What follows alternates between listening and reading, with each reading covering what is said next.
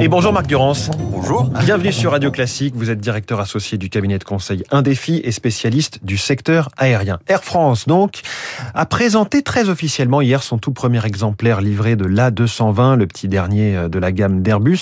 Je dis euh, petit dernier aussi par le gabarit. Oui, c'est un appareil plus petit qui va se positionner là où les les A319 et A318 euh, se positionnaient chez Air France avant. Donc les deux plus petits appareils de la gamme A320, euh, voilà, avec moins, un peu moins de passagers. Là, on parle de deux versions, une à 100, 120 passagers et une allant jusqu'à 150, c'est ça? Oui, et Air France est positionné sur la deuxième version, qui est la version qui sera la plus produite du A220. Alors rentrons tout de suite à l'intérieur de la cabine, et là, on va le dire, hein, les passagers vont être surpris dès qu'ils vont voir la disposition des sièges.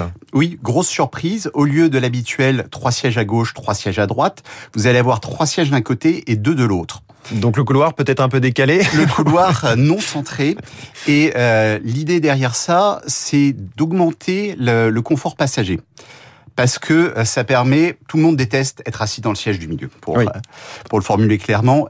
Un autre, une autre amélioration pour le confort passager, c'est les racks à bagages qui sont plus grands et euh, tout le monde préfère avoir son bagage dans le rack plutôt que d'aller le chercher en soute à l'aéroport à l'arrivée. Là, on pourra mettre sa, sa valise euh, verticalement. On pourra au la mettre de- verticalement. Forcément couchée. C'est c'est l'astuce qui a été faite en, en augmentant un petit peu la hauteur du rack. On peut les positionner verticalement et donc mettre plus de, de valises sur la même longueur. Donc c'est un exemple de plus du fait que cet avion, qui est un petit avion, il est conçu de façon assez maligne, puisque plus petit, mais des, compartiments à bagages plus grands. Autre chose qui est euh, faite de façon assez maligne, la conception d'un appareil très léger. C'est un appareil qui est, est euh, 9 tonnes plus léger que, euh, que son pendant, donc la 319. Et ça vient du fait qu'il a été conçu dans les années 2000.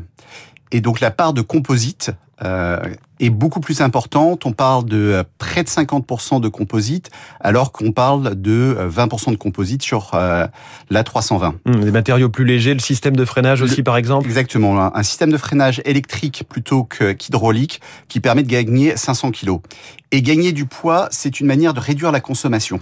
Et ça permet à cet appareil de consommer à peu près 25% de moins que, euh, que la euh, 319 pour le même nombre de passagers et la même distance parcourue. 25%, c'est colossal. C'est 25%. colossal. C'est une raison pour changer d'appareil. Et, et- et qui dit aussi 25% de kérosène en moins. Pareil pour les émissions de CO2. Tout à fait. Cet Airbus euh, A320, que permet-il? À quel euh, usage, utilisation plutôt, est-il destiné? Il est euh, destiné aux moyens courriers, c'est-à-dire euh, des vols en France. Si vous prenez un Paris-Toulouse, vous allez expérimenter la gamme des 319, des A319 au A321, mais aussi des vols plus longue distance. Euh, typiquement, vous pouvez aller jusqu'à Moscou euh, avec un A320. ça, ça vient compléter euh, la gamme d'Airbus sur un segment euh, porteur? Ça, le, le segment du moyen courrier est le segment qui euh, récupère le plus vite après la crise Covid. Oui, no- notamment parce que les États-Unis avaient leurs frontières fermées, ça va s'ouvrir euh, en novembre. Mais effectivement, c'est le low cost, les, les petits voyages qui, qui ont repris. C'est les petits voyages et c'est pas que le low cost. C'est-à-dire que si on regarde avec un prisme français, effectivement, on voit le low cost. Et euh, mais si on regarde au niveau mondial, la demande des moyens courriers explose en Chine et en Inde, en Inde en particulier.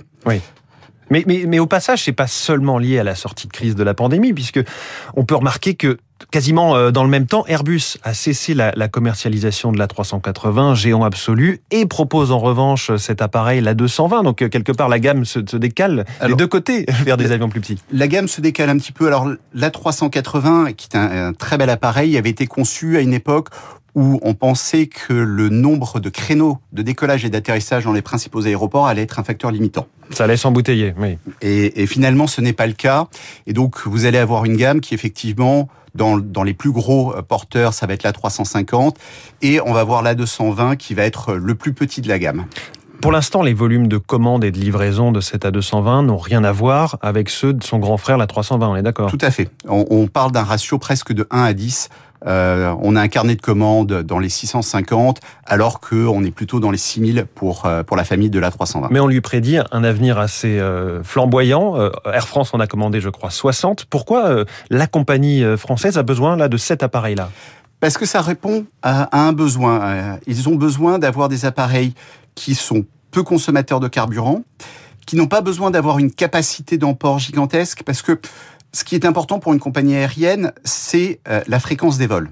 Euh, Si on vous dit vous avez un vol dans la journée, c'est quand même beaucoup moins sympathique que si vous avez quatre vols. Vous pouvez vous dire ma réunion se termine à, à 16 heures, je peux prendre le vol de 18 heures plutôt que d'attendre 21 heures.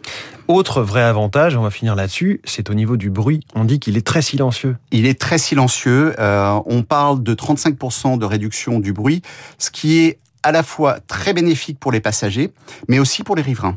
Oui, on pense effectivement aux avions qui passent au-dessus des têtes, euh, peut-être dès en ce moment, il est 7h10 à Roissy ou à Orly. Merci beaucoup Marc Durance, 148 sièges, cette consommation de 2,6 litres au 100 km par passager. Attendez-vous euh, donc à monter dans un A220 très prochainement. Marc Durance, directeur associé du cabinet de conseil Indéfi dans le Focus Eco de Radio Classique. Merci, Merci beaucoup à vous. et bonne journée. Il est 6h52, la planète dans une seconde.